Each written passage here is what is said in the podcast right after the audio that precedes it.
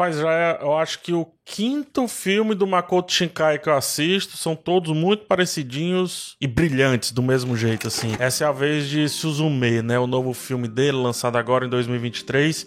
Para mim, um absurdo de estética, mas também de assunto. Aqui a gente segue a história da Suzume, né? Uma garota de 17 anos que se encontra com o rapaz, se sente inebriado por aquele sentimento ali que ele traz, né? aquela aura, aquela energia que ele traz, vai segui-lo e encontra uma porta. Ela passa essa porta e daí ela se conecta com todo um outro lado da vida, um outro lado da realidade, onde vermes saem de cantos específicos e caso eles caiam, ou seja, eles vão saindo no comprido, caso eles caiam, vai causar um terremoto e a destruição ali do Japão. O Makoto Shinkai, né, já fez Your Name, já fez O Tempo com Você, já fez O Jardim das Palavras, inclusive adoro O Jardim das Palavras, é, e tantos outros filmes. Ele tem essa característica de trazer uma questão natural, digamos assim, já foi a chuva, já foi o céu, né? Em Your Name é o céu, em si as estrelas, etc. A chuva é no tempo para você. Aqui ele traz essa questão dos desastres, ou seja, um terremoto, né? É, os desastres naturais, teoricamente naturais, porque, enfim, é como se a gente estivesse explorando tanto da Terra e ela estivesse nos devolvendo essa exploração. Então ele faz. Ele traz isso em alegoria aqui referentes, obviamente, ao grande terremoto que houve no Japão, de magnitude acho que 9, 9.2, alguma coisa assim na escala Richter, em 2011, lá em Fukushima, né? Devastador, talvez um dos maiores acontecimentos assim em termos de desastres desde Chernobyl, né? Porque desencadeou vários outros desastres associados à ação do humano. E aí o, o, o Makoto Shinkai ele constrói toda essa alegoria baseada nessas, nesses dois personagens que vão tendo que fechar essas portas e impedir esses vermes de destruírem seu lar, destruírem o Japão. Ao mesmo tempo, obviamente, como também todos os filmes do Shinkai, vai mostrando a relação deles dois. Só que é, o tempo, o tempo com você é um filme, eu acho que muito mais sobre o casal ali, sobre esses dois, e usando como alegoria o lance da chuva. E Your Name, a mesma coisa, muito sobre os dois, usando como alegoria o céu. Aqui eu acho que é o inverso. É a coisa, né? Ou seja, a alegoria, no caso, o lance do desastre, levando a essa união provável barra improvável desses dois, né? Não só dessa união, mas também desse ímpeto desses dois de resolver.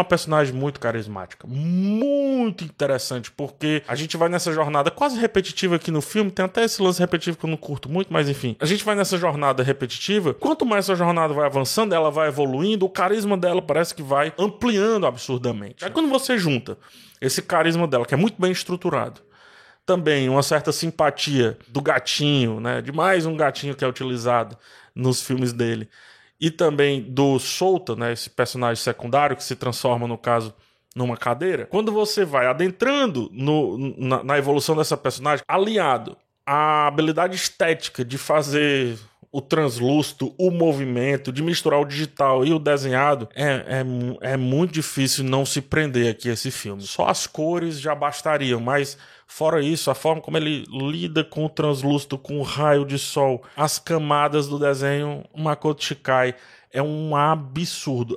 O cinema do Makoto Shinkai usa o absurdo e ao mesmo tempo é extremamente absurdo. O que eu mais curto no filme, assim como todos os filmes no caso, são as metáforas que são utilizadas. Né? É que a gente está falando aqui de luto. Ora, quantas pessoas não perderam lá entes queridos nesse grande terremoto que teve no Japão? E por isso é importante a gente saber desse caos para a gente entender bem o filme, mas também quantas pessoas não perdem entes queridos, né, em, em, tragédias ditas naturais, né, vamos chamar assim. Ele lida com a questão do totem e o totem nesse caso representa um certo fechamento que você tem para com o seu passado, mas ao mesmo tempo uma conexão. A mesma chave que fecha é a chave que abre também, né? É assim na nossa casa.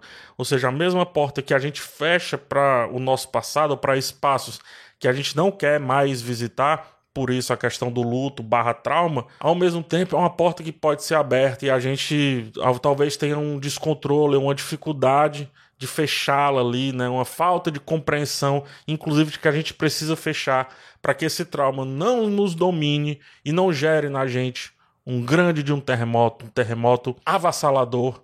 Nesse caso íntimo. Parece que ele está falando sobre o global, sobre o real, sobre o Japão, eu duvido que esteja. Eu acho que ele tá falando mais sobre o aqui sabe? Isso que tá enraizado no nosso sentir, no nosso perceber-nos. A cadeirinha, então, no caso, é esse totem para a própria Suzume que a leva assim a fechar as portas, a lidar com todo aquele problema que está acontecendo, mas ao mesmo tempo a mantém conectada a ponto de sempre que ela vê a cadeirinha, ela vai lembrar desse passado. Imagina então, e ainda mais numa cultura né, japonesa, tem até um momento no tempo, o tempo com você, onde eles falam da volta do espírito para depois em fumaça, né, vinda de uma fogueira e para o céu, né, de volta. Essa cultura do japonês de acender o incenso, de tocar o sino, achar que os espíritos passam por aqui, tudo isso deve ser extremamente forte quando você tem algo físico que ainda te atrela a esse passado. E é impressionante como você olha para o objeto e vem um monte de recordação todas automáticas. Ou seja, a gente está falando também aqui, porque inclusive é um road movie, né? Não só de estrada, porque é trem, balsa, etc. A gente está falando aqui de amadurecimento. Como esse amadurecimento requer necessariamente a expulsão do outro. Para nós nos desvencilharmos desse passado, deve haver essa expulsão do outro. Nesse caso aqui, a cadeirinha, né? Sendo a expulsão do solta ou vice-versa. Enfim, como queiram analisar.